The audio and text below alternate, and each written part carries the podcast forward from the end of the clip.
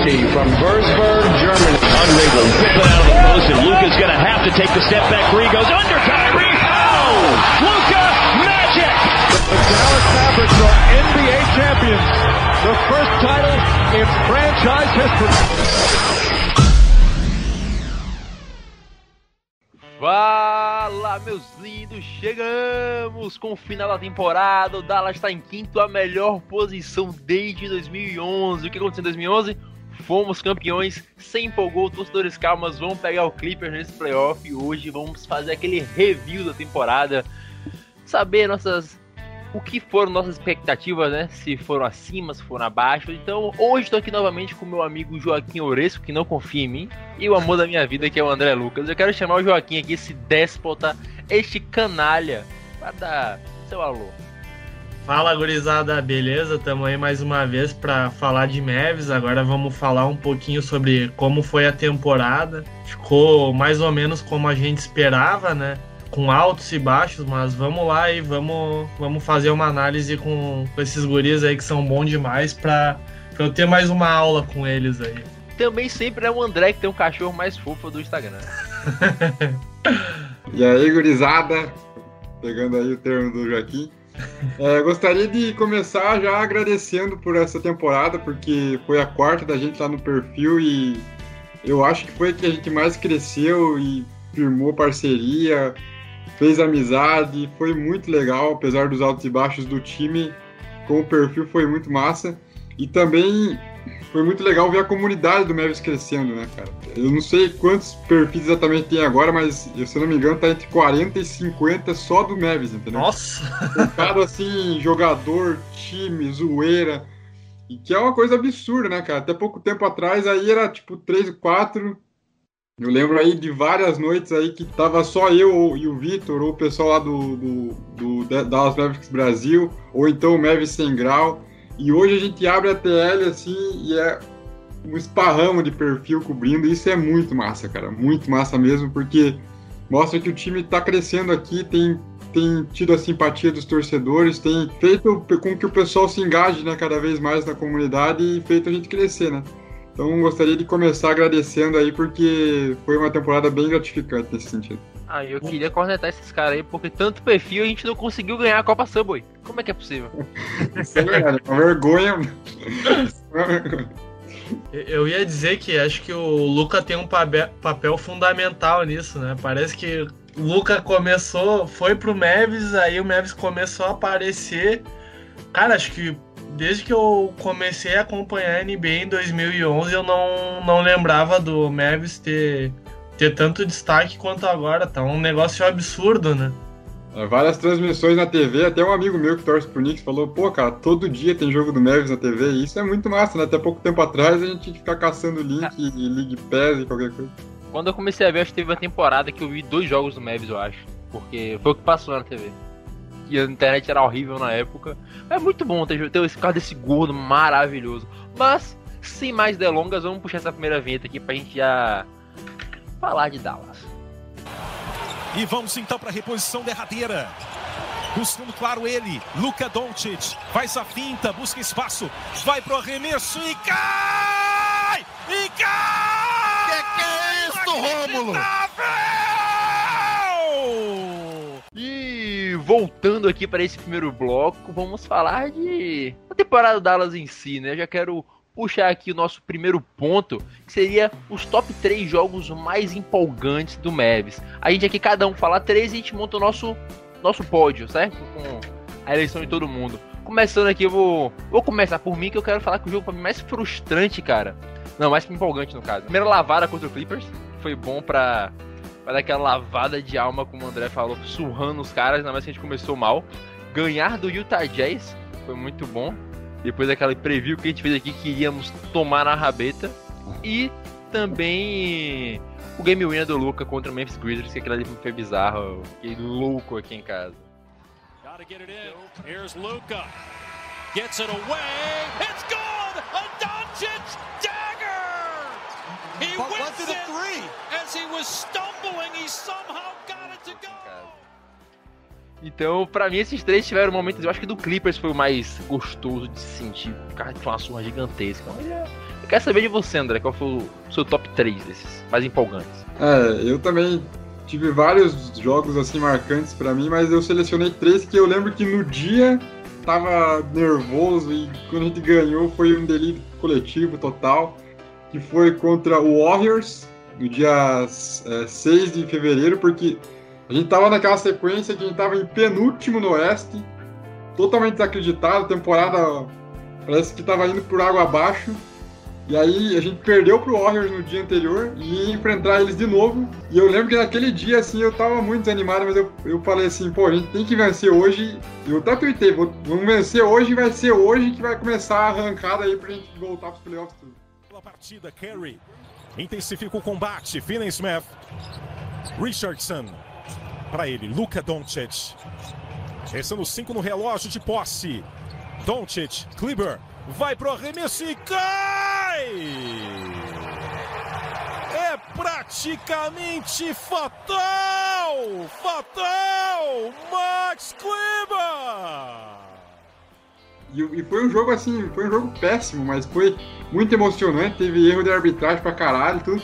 A gente venceu e naquele dia, assim, eu, eu senti assim que a gente ia voltar nos eixos e realmente voltou, o time embalou voltou para a zona de playoffs, brigou por mando e foi muito massa. Aquele jogo foi marcante para mim nesse sentido. Teve também o confronto contra o Jazz, que o, que o Nathan também citou, foi muito empolgante, porque eu também lembro que no dia eu até tuitei, ó, nem, nem cria expectativa hoje, porque a gente vai tomar um pau, o Jazz vem de tantas vitórias seguidas, a gente tá, tá mais ou menos, Porzingis não vai jogar.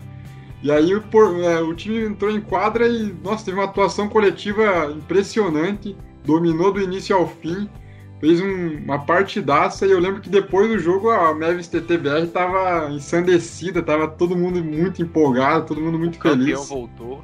Campeão voltou, foi muito massa aquele dia. E também recentemente agora contra o Wizards, com aquele game winner lá do Dorian Finney-Smith. E foi Gonna have to go now to the corner. It's good. It's a go-ahead three. Finney Smith with nine seconds to go. Lucas 20th assist, and that young man, Dorian Finney-Smith, has all grown up and grown up.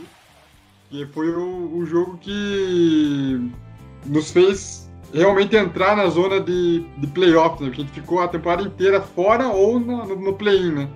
E aí quando a gente conseguiu entrar nos playoffs foi assim, ah, finalmente, né? Então foi muito marcante também. Aí você, Joaquim, quais foram os teus top 3 jogos da temporada? O Jazz já apareceu duas vezes aqui, então já tá certo no top 3 geral. O meu top 3 começa pelo Mavis contra o, Utah. É, aquela vitória é, antes de uma sequência negativa aí.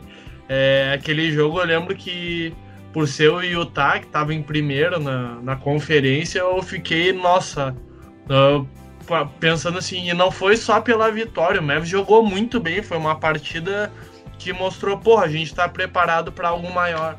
E aí até depois foi frustrante porque teve uma sequência ruim, mas no dia do jogo foi algo é, sensacional, foi bem emocionante.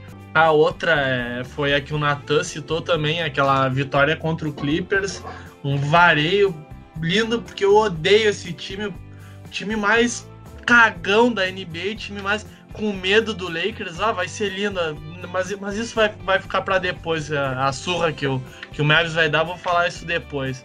É, e o outro, outro jogo foi a vitória contra o Nets, agora nessa sequência final, porque eles estavam sem o Harden, mas tinha a Kyrie, tinha Duran, e o Mavis também jogou muito bem aquele jogo no final, soube decidir a partida. Kyrie Irving just reached 40 points with that three-point play. Luca up fade away over Durant. It falls home. Então, esse jogo aí para mim me marcou bastante. Antigamente, a gente sofreria muito contra um time contra o como o Nets. É, o Duran e o Kyrie, Kyrie jogam muito. E mesmo assim o Mavis soube disputar bem a partida teve momentos de bastante igualdade. Quando chegou no momento decisivo, encarou de frente, não arregou, nem parece que é um time de guri, parece um time maduro. Então, para mim, esse foi o top 3 dos, dos jogos mais marcantes. Cara, então já pra gente puxar esse nosso top 3 geral de certo do Jazz entra, porque todo mundo colocou Ok, tipo, botaria do Jazz na primeira colocação e segundo, qual seria na, na nossa nosso consenso aqui? Do Clippers também entrou, entrou duas vezes, então colocaria ali em segundo ou terceiro, mas qual outro que fecharia esse top 3 da gente? Geral. Eu, eu acho, acho que esse veredito final fica pro André aí. É, de fato. Nenhum do. É, tipo, acho que do Wizards talvez, né? É, pra mim foi, aquele, game, aquele jogo contra o Wizards foi marcante por conta do game winner do Dorian Finney-Smith. Foi um jogo que também muita gente tava empolgada e tudo mais. Aquele game winner que o, que o Nathan citou também do, do Luca contra o Grizzlies foi surreal. É difícil colocar, mas mostra que também Nossa. foi uma temporada de altos e baixos aí, mas teve muita alegria, né? Eu acho que contra o Wizards, é, pelo fato de o Wizards vir num, numa sequência boa, se eu não me engano, tava 10-2 ou 10-3 na, quando o Mavis pegou eles. Eu acho que foi mais é, uma vitória mais importante. Contra o Grizzlies, o Mavis jogou muito mal, foi uma partida horrível, horrível. O que marcou mesmo foi o game winner. Então, é, na minha opinião, acho que o Wizards. Aí também, esse jogo contra o Washington também foi aquele jogo que o Doncic fez 31 pontos e 20 assistências, que foi o career é. high dele. É, foi então muito a gente fecha com ele. Cara, já puxando aqui para nossas decepções, eu vou fazer a ordem inversa aqui, começar pelo Joaquim, depois ir pro meu lado. Manda, Joaquim, quais foram as decepções da temporada, além de não ter sido o Cid 1 e o do Pozinho, é claro. Já dando aquela corneta dele que todo episódio tem que ter. O meu, meu primeiro. meu primeiro não é um jogo, são três, se eu não me engano, todas as derrotas contra, o, contra os Kings. eu pensei Porque pelo, esse, é um time, esse é um time que nem deveria existir. Nem deveria existir. E o Mavis vai lá e perde três jogos para eles. Pelo amor de Deus, isso aí é um absurdo. É, eu teria, teria que ter um repertório é, tão qualificado quanto o Neto de palavrões para falar aqui, porque, olha, perder pro 15 é lamentável. Para mim, esse ficar no topo máximo ali, distante acima de tudo.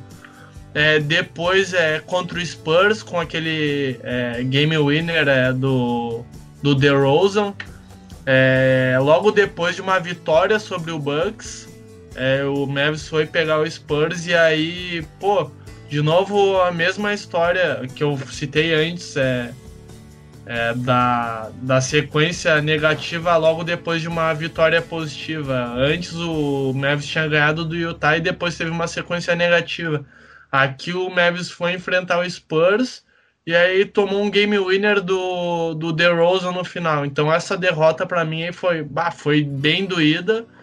E depois aquele jogo contra o OKC que tava sem o Lucas, sem o Porzins, mas perder pro OKC tancando desse jeito não tem condições. A gente tomou, tomou, se, se eu não me engano, a gente tomou um sarandeio do do menino aquele com cara de nerd que eu não me lembro o nome, mas que tem um estilo bem parecido. Como? O Kuzevski? Isso aí, baixo, jogou muito contra o Mavis aquele dia. Meu Deus do céu, nem sabia quem ele era e foi bem. Aquela, aquela derrota foi bem decepcionante. Então, meu top 3 é a derrota para o Bus no dia 17 de janeiro, que foi a segunda, logo depois do Covid. A gente vinha, a gente começou a temporada 4-2, né? 2-4 na verdade, aí se recuperou, emendou quatro vitórias seguidas, aí veio o Covid. Aí perdeu pro Milwaukee, que era uma, uma, uma, derrota esperada, só que aí perdeu pro Chicago, com o Lucas jogando muito. Foi aquele jogo que o Lucas fez, acho que se não me engano, 30 pontos no primeiro tempo e o time tava perdendo por 20. Foi muito frustrante ver porque o Lucas tava jogando pra cacete e o time não conseguia acompanhar porque tava com metade da rotação disponível só. E eu lembro que naquele dia foi muito frustrante porque a galera sempre começa com essa narrativa de que o Mavis só tem o Lucas, que o resto do time é um lixo, sendo que nem sabia que o time tava pela metade, sabe? Então foi um dia que eu lembro que foi bem frustrante por conta disso. É, também foi ah, um outro jogo frustrante foi a derrota para o Golden State antes daquela vitória que eu citei anteriormente e foi a derrota que deixou o Mavis na penúltima colocação do Oeste. Foi um pau a gente tomou 147 a 116 do Warriors. E ali eu realmente pensei assim puta merda velho acho que a temporada vai ser uma bosta entendeu? Porque parecia assim que não tinha muito, muita esperança, né? O time já estava completo de novo, só que estava demorando para voltar a engrenar. O Warriors deu um pau na gente, a defesa totalmente desajustada. E ali eu pensei, cara, putz, vamos se preparar já para uma temporada sem playoff, vai ser extremamente decepcionante. Só que aí, dois dias depois, a gente pegou o Warriors de novo e aí veio aquela vitória que eu citei anteriormente. E aí começou a arrancada que a gente viu, né? É, e por fim a derrota contra o Rockets, né? Também foi extremamente frustrante, que também foi logo depois da vitória contra o Jazz, né? Então a gente se empolgou absurdamente contra, contra o Jazz, sem porzinhos, ganhamos do líder, vamos embalar pra cacete. E aí perde pro Rockets, que tava tancando o último do, do Oeste, foi muito frustrante também. É, só ia falar que isso demonstra claramente que você falou antes que a temporada foi extremamente definida como altos e baixos. A gente ganha do Jazz para fazer pataquada depois. Mas, cara, um jogo que eu vou botar nisso aí, André e Joaquim, foi o primeiro da temporada contra o Phoenix Suns. Por quê? Não pelo time do Phoenix Suns ser ruim ou coisa do tipo, mas porque como acabou a última temporada, a gente acabou numa série contra o Clippers que deu aquele gosto que a gente poderia ter ganho toda essa off-season a gente entrou cheio de esperança que o Mavis talvez pudesse conseguir um mano de quadra e o Suns era o time que a gente tinha como parâmetro que pudesse ser do mesmo nível que a gente. A gente perdeu com o Lucas jogando igual uma uma vagabunda leprosa. E jogou mal pra cacete.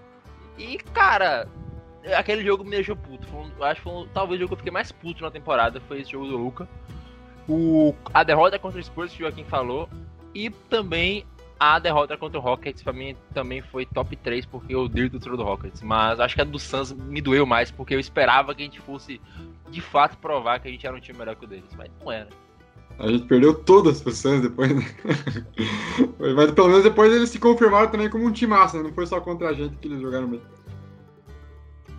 Então, a gente pode colocar aí com certeza é, a contra o Rockets. Quais as outras? O meu tá, foi. O meu foi Warriors e. e. Bulls. Eu acho que é do Kings, tem que entrar. Ah, do Kings tem que entrar porque foi três vezes, né, velho? Puta é, merda. Até do Knicks ninguém falou, mas perder pro Knicks é putaria. Eu ainda acho até hoje que perder pro Knicks é putaria. Por mais que os caras tenham pego o mano de quadra, pra mim é putaria. Pegou o mano de quadra? Pegou, né? Pegou. Cara, falando nisso, falando nisso, já se preparem pra narrativa aqui, ó. É, Knicks e Hawks. Se der Knicks, vão falar, ah, mas olha aí o Knicks sem Porzingis indo mais longe que o Mavis. Se der Hawks, ó o Trey Young superando o Luka Doncic. Não, ó, pra, pra, a gente tá fudido. Ó, por isso que eu tava, eu tava falando com o André esses dias. Pra mim, oito times do playoff já é muito. Aí você tem o Atlanta Hawks e o New York Knicks nos playoffs. Virou putaria, por isso que ninguém respeita o playoff da NBA. Porra, bota quatro times aí na playoff e Mas eles nem, nem play-in eles pegaram, pegaram playoffs. É, não, e pano de quadra. Pois é. É, isso aí. Ah, tá, então.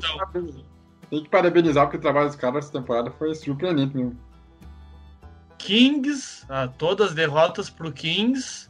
Rockets e qual a última que a gente fecha aí? Cara, eu acho que é do Spurs, né? Do Spurs. É, eu ia falar do Game Winner do Spurs, que a gente tava ganhando. Doída, né, cara? Aquele Game Winner do DeRozan, né? Pra se foi... vingar do ano passado do Doncic. Foi terrível. Cara, então vamos fechar esse primeiro bloco aqui pra gente voltar com o Mavs Cash Awards. Passa a vinheta. Got it. In the corner, Luca goes in. How did he do it? How did he do it? That is Luca magic. Incredible. e voltamos aqui para o Mavs Cash Awards, tapete vermelho esticado, Joaquim de terno, André de terno, nós três de terno neste momento aqui no palco do Mavs Cash Awards para entregar os prêmios. E quero convocar aqui já o meu querido André para a primeira categoria, que é o sexto homem da temporada.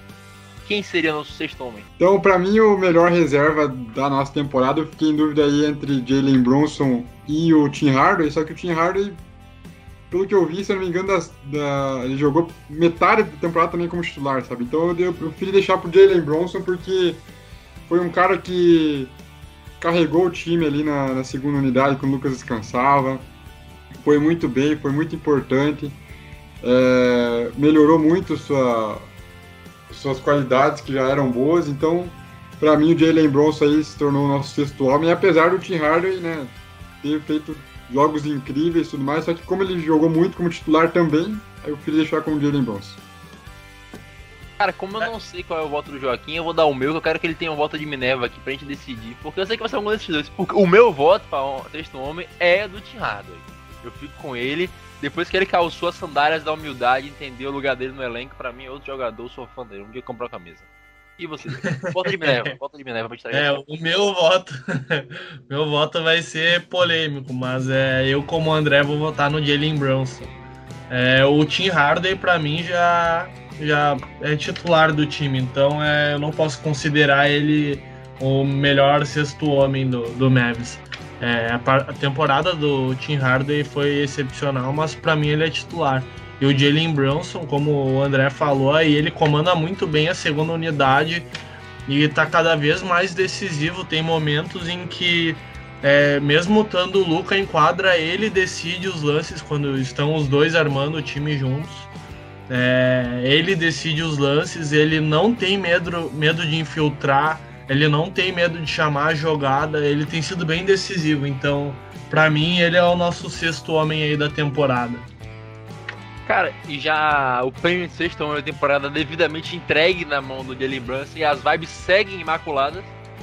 Então, vamos por você de novo, Joaquim. Quem foi o Defensive Player of the Year do Mets? Ah, Dorian Finney-Smith, né? Não tem nem discussão. Ele simplesmente mudou de patamar nessa temporada. Temporada passada ele já, já era um absurdo. Em alguns momentos a gente até teve alguma expectativa de que o Kleber poderia tomar esse posto dele aí, porque o Kleber teve boas atuações defensivas, mas nessa reta final o Kleber teve lesão, deu uma caída também. Então Dorian Finney-Smith para mim é o, sexto, é o def Defensive Player of the Year do Mavs. E para você, Andrezinho? É, não tem como ser outro, né, cara? O Dorian Finney tá no nosso coração e segue crescendo, né? Impressionante como ele entrou na NBA como um jogador desacreditado e continua evoluindo ano após ano. E essa temporada defensivamente ele foi muito bem. Esperava mais do Josh milhões por ano. 4 milhões por ano. Ah, ganha total, né, mano? Esperava mais do Josh Richardson, queria que ele tivesse brigando mais forte por esse, por esse prêmio, mas não tem como, né? Dorian Finney-Smith, é, a gente viu aí no jogo recente contra o Duran, o trabalho que ele deu pro Duran, então fez a mesma coisa contra o Westbrook naquele jogo que a gente citou do, contra o Wizards. Então é, é, um cara que merece demais e com certeza é o nosso melhor jogador defensivo da temporada. Ah, então a gente vai para a primeira unanimidade aqui desse, desse Mavis Cash Awards. Então vamos entregar o prêmio aqui para nosso queridíssimo Dorian Finney-Smith, nosso Doudou. E já vou, já vou puxar aqui outra, né? Que o jogador que mais evoluiu para esta temporada, o Pro Player, eu, cara, eu vou, eu vou Jalen Brunson, para mim ele leva o segundo prêmio da noite dele aqui para ser o vencedor. Já vamos voltar aqui pelo André. Quem é o seu André? Jalen Brunson também. Fiquei na dúvida entre ele e o próprio Dorian Finney-Smith, só que o Dorian Finney ele já vem numa crescente, a gente espera que ele sempre vai evoluindo, vai evoluindo, vai evoluindo, então sabia que ele já ia dar um passo seguinte aí. E o Jalen Bronson não. O Jalen Bronson ele começou muito bem na temporada de Rookie lá com o Luca. E aí na temporada passada ele já se machucou bastante, regrediu um pouquinho, ficou de fora dos playoffs, ele não enfrentou o Clippers na temporada passada. E aí eu fiquei já um pouco assim, será que esse cara realmente vai fazer parte do futuro do time, né? Falavam muito também, ele era um dos principais nomes cotados aí para ser trocado em alguma negociação. E nessa temporada ele mostrou que não pode ser trocado, né, cara? É, foi extremamente importante para o time, evoluiu em todos os sentidos, 12 pontos por jogo, melhor aproveitamento de, de arremesso, melhor aproveitamento de três, metendo 40% de três, é, melhores médias de rebote, assistências, o cara evoluiu em tudo e voltou a se tornar aquele jogador que a gente esperava que ele fosse em 2018, até ainda melhor, porque ele já não é um cara tão novo, né? ele não tem um teto de evolução tão grande, mesmo assim ele deu um salto que me surpreendeu e eu fiquei bem feliz com isso. E ele se provou na estilo do draft, né? Tendo saído apenas no segundo round. No mesmo draft a gente pegou Luca Doncic e Jalen Brunson, que coisa linda. Finalizando com você, Joaquim. É, eu vou dar um voto um pouco diferente, porque eu acho que o Tim Hardaway Jr., na minha opinião, mereceria esse prêmio aí, porque essa temporada dele aí foi espetacular. Eu amo o Dodô. O ano aí foi o, o Tim Hardaway Jr., é, por mais que o, que o Dorian Finney-Smith tenha feito uma temporada espetacular, ele evoluiu muito.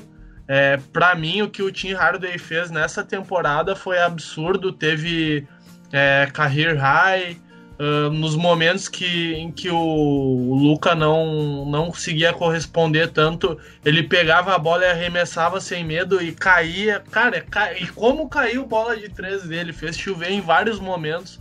Então, para mim, ele mereceria esse prêmio, por mais que ele já viesse bem na última temporada, nessa ele simplesmente arrasou e já tá fazendo valer o valor que provavelmente ele vai pedir de, na renovação dele. Então, para mim, seria ele, mas o Jalen Bronson tá bem definido aí pelos votos de vocês. É, então fica aqui a menção honrosa pro nosso querido peladeiro, o Tim Hardaway Jr., mas o Jalen Bronson leva o segundo prêmio da noite. Mas agora a gente vai pra um prêmio que talvez nem precise ser dito, né? Ele, o próprio ganhador do MVP do Dallas Mavericks é. A gente só vai falar por quê, a gente só vai ratificar o quão vamos falar, vamos falar todo mundo junto então. É, vamos, vamos, vamos, vamos. Um, três. Um. Um. Lucadão!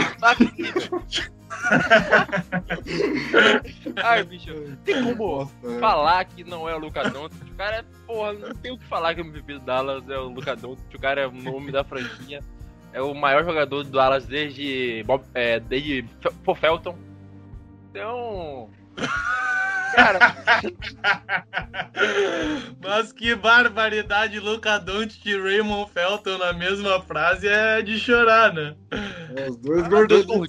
É, vale ressaltar, a gente tem que dar um, um, um, prêmio de consolação pro Tim Harden Jr., porque se não fosse o Luca Doncic, seria ele, e não o Porzingis. E já, para mim o Porzingis ele vai ganhar o prêmio dele aqui agora, que quando a gente vai perguntar quem foi a maior frustração do Dallas da temporada. O prêmio de MVP reverso. Eu quero instaurar esse prêmio aqui, MVP reverso, que pra mim é Porzingis. Jogou bem, foi o segundo jogador do time, mas foda-se, não tá jogando o que eu espero, a minha MVP reverso. Porque a gente pode falar, tá, tem o imundo, né, o ex-imundo, mas porra, foi embora. e ia me ter mais alegria do que Porzingis jogando. Cara, pode esperar muito pra mim, pra mim, pra mim o Josh Richards ainda supera o Porzingis, porque o Porzingis ainda, tipo assim, fez 20 10 ali, então beleza, tá. Não é o contrato máximo, mas tá ótimo. Mas assim, o Josh Richardson, meu Deus, velho, eu esperava bem mais ele, cara. Eu esperava muito mais. E, e me oscilou muito, mano. Puta merda. Eu conto muita expectativa pra esse MVP reverso. A expectativa que a gente tinha no Pozinhos era muito maior que se tinha no Josh Richardson, não. Que pra mim o Jay Rich ainda tá sendo mais útil que o Curry, porque quando ele não jogar bem, ele defende ao menos, então tá me servindo, né? E ele não recebe é. salário máximo. É, eu também, também levo o Porzingis como uma decepção, mas não tanto pelo que ele não jogou, mas mais pelo motivo dele não ter jogado tanto, que foram as lesões, né? Eu tinha esperança de que ele é, voltasse saudável para essa temporada e a gente viu que pô, o cara passou a maioria dos jogos é, lesionado. Nem sei se foi mais de, de 30 jogos lesionado, mas foi jogo pra caramba. Então, para mim, ele foi a decepção aí, o MVP reverso, esse prêmio criado aí pelo nosso saudoso Nathan. Cara, antes da gente falar um pouco mais de Mavis, vamos dar uma, uma, quebradinha aqui pra gente fazer o, o Mavis Cash geral, né? O Mavis Cash, Mavis Awards geral. Eu vou deixar Bora. a primeira temporada por hoje porque dá uma discussãozinha e vamos começar aqui pelo sexto homem do ano. Quem seria o sexto homem do ano na NBA pra vocês? Pra mim, Vai pra mim, né, eu, eu, não, eu não acompanhei tanto assim os jogos do Jazz, mas pelo que eu acompanhei, eu acho que o Jordan Clarkson foi o cara mais regular aí. E é impressionante o quanto quão forte esse time do Jazz é coletivamente. Eu acho que muito por conta desse banco de reservas, né? O Joe Ingles também é outro cara que está concorrendo com ele e, e mostra aí a força do Jazz. Então, para mim, Jordan Clarkson.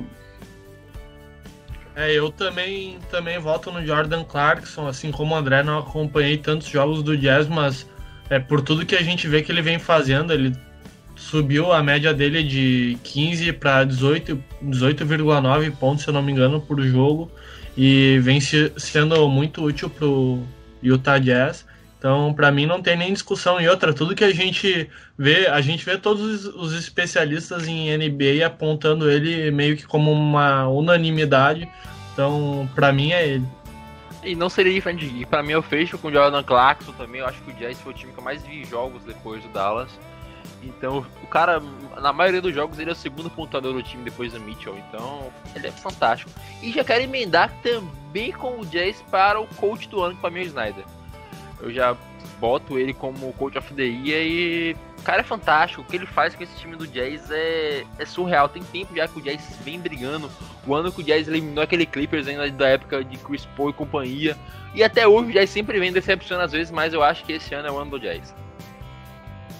Bom, para mim o técnico do ano foi o Monte Williams do Suns. É, eu tava até vendo ontem com um amigo um preview da temporada e todo mundo botava o Suns ou em oitavo, ou em sétimo, ou até brigando por uma vaga por playoffs ali no máximo.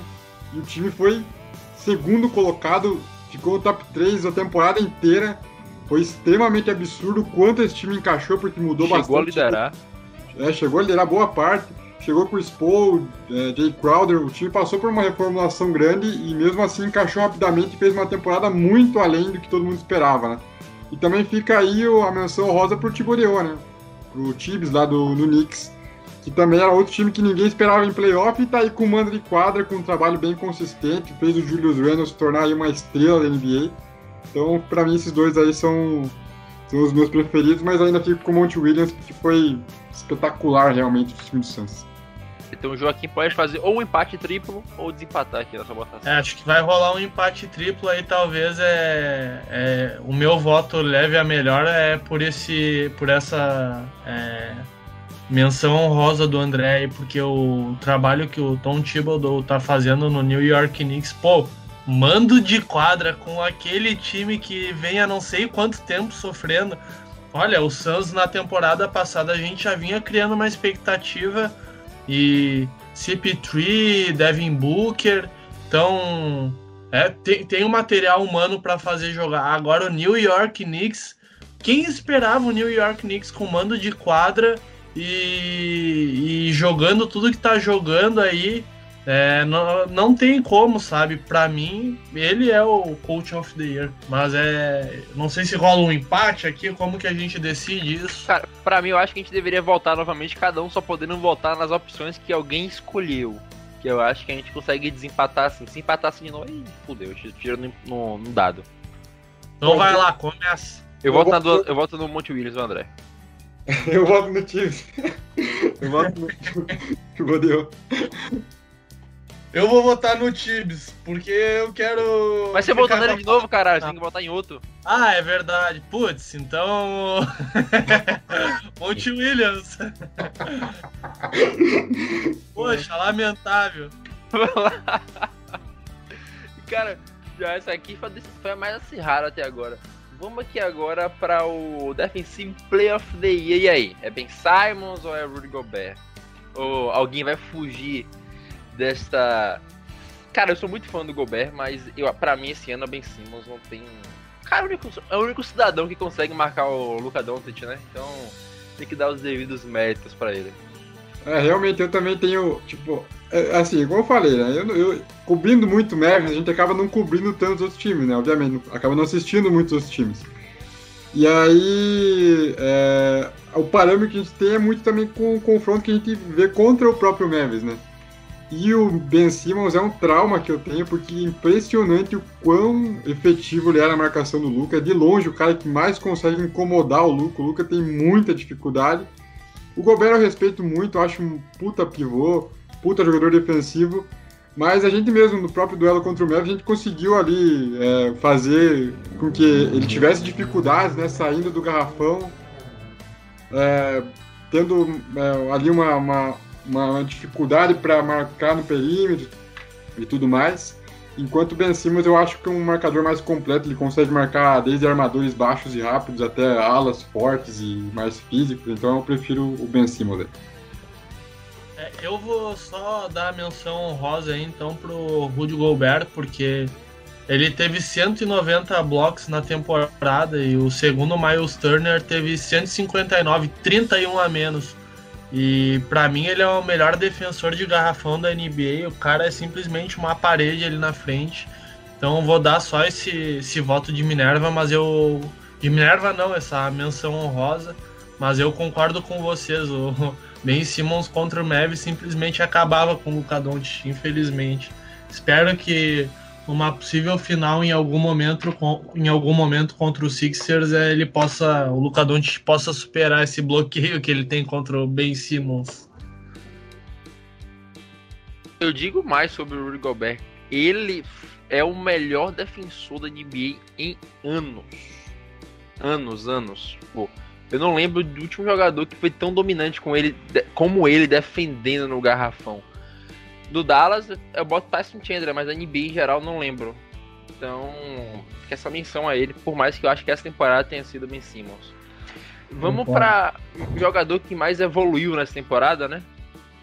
Começar com você, Joaquim, que tá falando sempre por último e tá pegando as decisões feitas.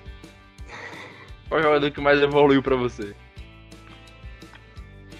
Eu vou, vou Vou votar no manjado, né? Já votei no Clarkson para sexto homem e vou votar nele novamente para jogador que mais evoluiu, porque por mais que ele tenha feito uma temporada passada já boa, eu vou pelo mesmo mesmo é, ponto que eu citei para o Tim Hardaway. É, ele está sendo bem decisivo pelo que eu, que eu tenho visto do Utah Jazz, então é, acho que ele merece esse prêmio aí. Rapaz, eu vou discordar de você nessa. Pra mim, eu vou de Julius Randle. Como jogador que mais evoluiu. Ele se queimou pra cacete naquela época do Lakers lá. Que Ele tentava jogar, mas ninguém conseguiu jogar naquele time. Depois que saiu, todo mundo começou a jogar.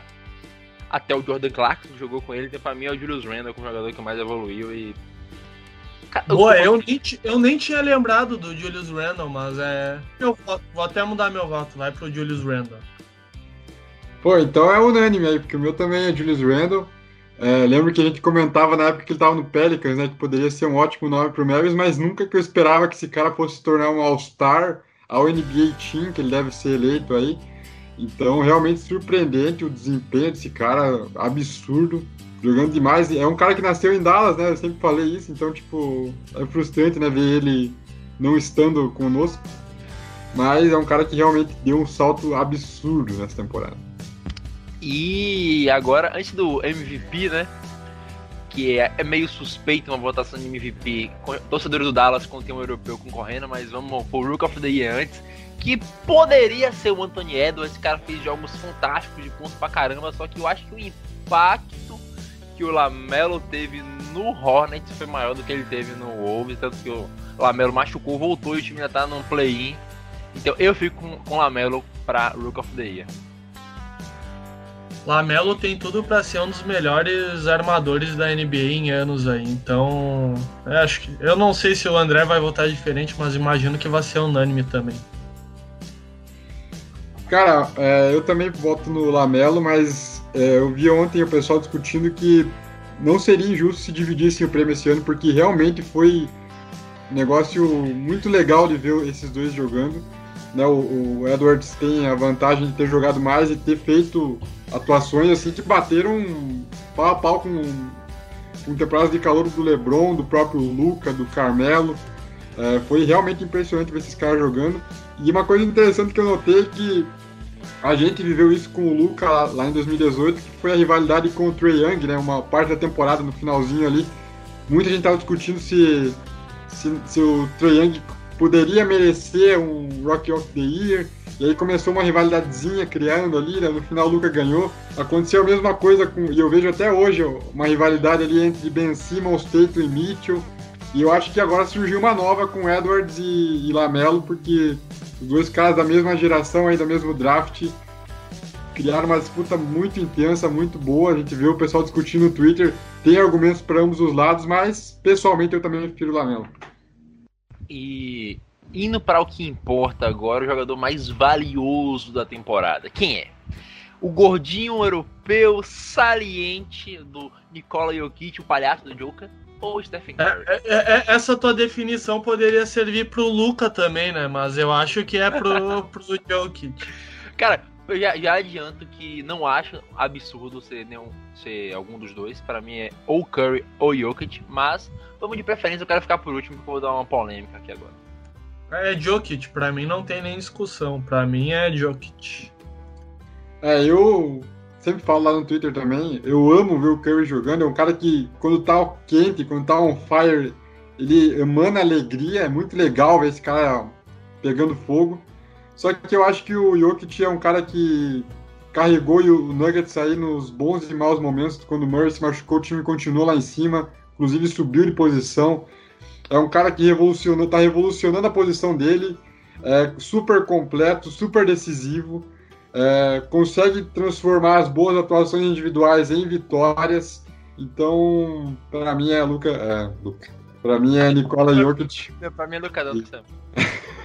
para mim é Nicola Jokic, mas fica só, só pra, eu, só pra mim colocar uma uma um parênteses aí. O Curry é o jogador fora do Mavs que eu mais gosto. Eu sou fã dele, é é um negócio absurdo. Ver ele jogar é como o André falou, ele emana alegria em quadra, é algo absurdo, é muito legal de ver ele jogar. Mas essa temporada do Jokic foi absurda. Fez chover, deu passe. Acho que até enterrar enterrou nessa temporada. Então é, é a temporada do Jokic foi absurda. Ele merece o MVP mais uma vez europeu, né? Cara, é, já adianto que, na minha opinião, o Jokic vai ganhar. Mas, se eu tivesse poder de dar, eu mudei de opinião nas últimas semanas. Eu daria pro Curry. Porque o último homem que carregou tanto animal se chamou Noé. Eu nunca vi tamanha mochila que o Curry botou o Golden State essa temporada. O cara liderou a NBA em pontos, foi o jogador mais velho a liderar a NBA em pontos desde Michael Jordan. O cara fez 38 jogos de 30 pontos. Foi o jogador que liderou a NBA em bola de 3 com 337. Foi a quarta temporada dele com mais de 300 bolas de 3, a maior da história. Cara, ele teve 7 jogos com mais de 10 bolas de 3. Bicho, pra mim o Curry. Eu votaria nele por, por, pelo tanto de animal que ele carregou. Pra mim ele foi mais valioso que... pro Golden State. a questão é que o... pegaria playoff mesmo sem Jokic. A questão, por mais que o, que o Curry tenha carregado o Golden State, é que o Golden State ainda tá mais para baixo e o Denver tá lá em cima. Então, para mim, esse é um fator que pesa muito. Porque senão a gente teria que incluir também o Russell Westbrook na, na disputa, porque a temporada dele, acho que mais do meio pro final, né, foi algo simplesmente o, o Wizards vai brigar aí no play-in, então é, a gente teria que incluir o Westbrook nessa disputa também. Mas né? pela posição do, do Denver, é, eu, eu coloco o Jokic. Eu e acho fica, que... E, fica também a menção aí pro Embiid, né, cara? O Embiid, tipo, liderou aí o time, pra mim, mais forte do leste. Só não tá brigando mais forte porque lesionou e perdeu alguns jogos, mas foi absurda a temporada que ele fez. Ao longo da temporada, ao longo da temporada a discussão foi muito Jokic e Embiid, né? Então não dá pra esquecer do cara também. Cara, eu tenho um ponto que é mais pela definição da, do prêmio em si, porque, na minha opinião, o Nuggets pegaria playoff mesmo sem Jokic. Não tô desmerecendo ele em ponto algum, pra mim ele vai ganhar o MVP. Mas o time ainda tem o Michael Porter Jr., que foi o jogador com maior aproveitamento, com mais de 19 pontos por jogo, com 64, desde o Chamberlain, se eu não me engano. Mas para mim o Nuggets ainda pegaria playoff sem o Jokic. O eu, eu, eu, não, eu acho que não pegaria, não, porque o jogo é muito centrado no. no, é, no ah, cara, eu acho que o Nuggets pegaria. Mas já indo pro outro lado, o Westbrook começou a jogar melhor do meio pro final, como você falou, ele teve muita ramelada no início. E o único jogador que o time, sem ele, iria brigar pro top pick, por loteria de draft, era o Golden State. Por isso eu fico com o Curry como jogador mais valioso pra equipe dele. É o Stephen Curry. Mas, né? Ganhamos com o Jokic na votação aqui. O, o Mavis Cash Awards vai pro Nicola Jokic. Tendencioso para europeus esse podcast aqui. Apenas verdades. Vamos fechar aqui, né, com. Aqui agora aquele prêmio de bar que a gente senta ali na mesa para dar depois da premiação, todo mundo senta, tira o terno e tá tomando uma. E eu quero saber de vocês, começando pelo Andrezinho, as principais surpresas da temporada de times, né? Top 3 times que surpreenderam pra você essa temporada da NBA? Cara, eu boto aí então, como já citei na, lá no técnico do ano, Phoenix Suns. É, como o Joaquim destacou, eles terminaram bem a última temporada, invictos lá na bolha, mas eu nunca imaginei que eles fossem brigar por primeira colocação do Oeste, melhor campanha da NBA. É, como eu falei, a, a, não é um time que vinha tendo aí uma regularidade, pelo contrário, não ia para os playoffs aí há quase 10 anos. E do nada, o time encaixou, né? O Monte Williams fez um puto trabalho e os caras estão lá em cima, no topo do Oeste. Então, para mim, foi uma grande surpresa. além do New York Knicks, que a gente também já falou aí, né, que é, ninguém esperava no playoff estar tá aí um mando de quadra. E o Atlanta Hawks, né? O Atlanta Hawks fez boas movimentações na off-season. É, achei que o time foi muito bem, trazendo o Galinari, o Bogdanovic e tudo mais. Só que é, eu não esperava também que fosse brigar na, pela quinta colocação, eu esperava ali um, uma oitava, quem sabe, uma sétima colocação. Então foi um time que também trocou de técnico no meio. O Nate McMillan encaixou muito bem e o time voou. Então, para mim, esses três aí são as grandes surpresas da temporada.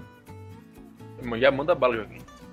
É, eu não vou, não vou fugir do que o André falou aí. É, o Seleçans, Seleçans está nessa lista aí, com certeza. O New York Knicks, porra, já falei do trabalho do Tom Thibodeau, é, tá jogando muito. Ninguém imaginava que o New York Knicks estaria no playoffs que dirá comando de quadra. Isso é algo absurdo. O torcedor do, do New York Knicks tem só motivo para comemorar. Devem estar muito mais felizes que, que a gente aqui com, com o Mavs. Então, New York Knicks e o Atlanta Hawks também. É, eu vou na mesma linha de pensamento do André. Teve até um momento que o John Collins estava para sair do. John Collins, Collins estava para sair do, do Atlanta é, por causa de um. Acho que ele tem uma, uma discussão, a gente ouviu falar de uma discussão com o Trey Young, por ele não ter tanto a, a bola é, na mão. Então, é, sur outra surpresa aí para mim foi o Atlanta Hawks. Cara, é, o Atlanta Hawks embalou uma sequência gigantesca de vitórias depois que trocaram de técnico. Os caras ficaram muitos jogos mesmo sem perder. Então acho que o André mandou o gabarito mesmo para todo mundo. Suns, Hawks e Knicks. Não tem como fugir muito disso. E já indo para decepção da temporada, cara, mesmo classificando para playoff, eu acho que o Lakers essa motoca aqui. Eu acho que o Lakers entra como decepção da temporada, da mesma forma que eu acho que o Boston Celtics entra na decepções, né, os dois maiores entra como decepções da temporada. E tem uma decepção aqui que acho que é meio recorrente, mas eu esperava um pouco mais do time Wolves. Acho que todo ano espera um pouco mais do Wolves. Todo ano a gente acha que o Wolves vai, acho que é tipo o Suns antigamente, mas o Wolves parece que nunca vai, velho. É, realmente, é, tem muito time decepcionando. É, também acho que esses três aí são grandes candidatos. O Celtics, para mim, é a maior decepção, porque já vinha aí batendo na final de Conferência Leste há alguns anos, sempre modificando muito o time. Bateu no final de conferência com o Isaiah Thomas, com o Kyrie Irving, com o Kemba Walker. É, e nessa temporada despencou, né? Então, para mim, o Celtics foi a grande decepção. Vale destacar o Raptors também. Eu acho que em todos os previews o Raptors estava entre os times de playoffs, e não só entre os times de playoffs, mas brigando por mando. E o, e o time não pegou nem play-in, né? Então foi extremamente decepcionante a temporada do Raptors, né? Claro que também teve muitas dificuldades, né? O time jogou lá em Tampa, é diferente, né? A gente sabe que o pessoal de Toronto faz muita diferença, mas não pode deixar de citar aí o Raptors porque foi uma grande decepção. Eu esperava pelo menos um playoff e os caras não pegaram nem play-in. E destaco também o Pelicans, né? O Pelicans é um time aí que já está no seu segundo ano com essa base jovem, é, com o Zion liderando, o Ingram, o Lonzo Ball e de novo também não pegou não só playoffs, mas nem play-in, né? Então foi uma decepção, eu esperava mais, esperava que o time brigasse pelo menos ali pelas últimas vagas e vai acabar ficando de fora novamente. E também o, né, só fazer um adendo aí ao Timberwolves, que sempre a gente espera alguma coisa e nunca vai para frente. Né, claro, teve a, as lesões aí do, do D'Angelo Russell, mas é muito pouco, né? Você ficar lá em último do Oeste, junto com, com Rockets e Thunder, que estavam tancando descaradamente, então foi uma decepção também. É, eu não, não vou fugir disso que vocês falaram, não. É, Lakers, é, pela, por tudo que a gente esperava, por ter sido campeão da temporada passada, por mais que o LeBron e o Anthony Davis tenham sofrido com lesões, eles é, o Lakers tem uma boa base, então eu imaginava que eles fossem é, brigar na parte de cima da Conferência Oeste. É, o Toronto Raptors foi uma grande decepção, é um time que eu gosto bastante. E, pô, não pegar playoffs, né? era um time que vinha forte nos anos passados, nas temporadas passadas, e nessa simplesmente parou de jogar. E o outro Pelicans, é, tu imagina que com Brandon Ingram e Zion, Zion é, vá, vá deslanchar e não deslancha. É, mas também eu quero fazer essa menção honrosa aí pro Boston Celtics, porque ah, é, era outro time que, assim como o Toronto, vinha com uma base forte nessa temporada, simplesmente perdeu jogos que, que não poderia perder. Alguns jogadores já ficaram aquém do que vinham apresentando, então essa menção pro Boston aí acho válido.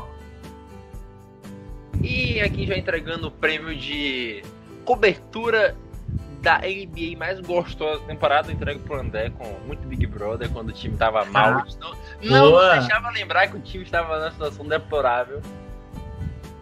É, cara, a gente sempre tem que disfarçar um pouco, né, quando o time tá mal pra.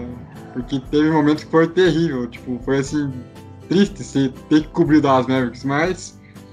Como eu falei lá no início, foi uma temporada muito gratificante. Uma temporada aí que a gente ganhou muito. Não sei quantos, mas ganhou bastante seguidor e engajamento e tudo essas porra aí. E foi bem legal, cara. Foi bem legal. É, participamos lá da transmissão da NBA, ganhamos League Pass, foi muito gratificante mesmo, cara. E, e como eu falei da, da comunidade, né? Ver muito perfil é muito legal, cara.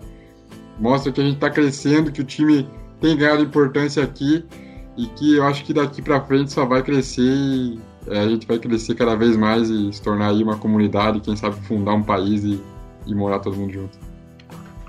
Pra presidente. André. Hoje em dia presidente do caralho. Do tá Brasil, né? Mas o André, pô, seria fenomenal. Presidente, né? nosso país vai ter um rei, o André, que vai ser guiado pela vontade de luta, não. Aceita um cargo comissionado aí, tô, tô feliz. Ministro da Cultura. Opa, eu aceito até de bobo da corte. Ai, cara.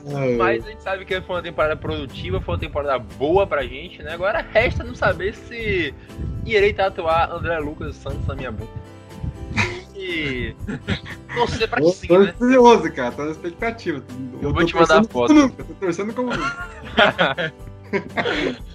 ah, cara, agradecer a vocês que tiveram a paciência de escutar esse cara. Uma hora de podcast deve diminuir um pouco depois dos cortes, mas Avisar também que voltamos ainda esta semana, no mais tardar no início da semana que vem, para falar sobre o preview contra o Los Angeles Clippers, sobre como vamos humilhar essa franquia chimeco de Los Angeles, que deve voltar para San Diego porque não tem lugar em Los Angeles.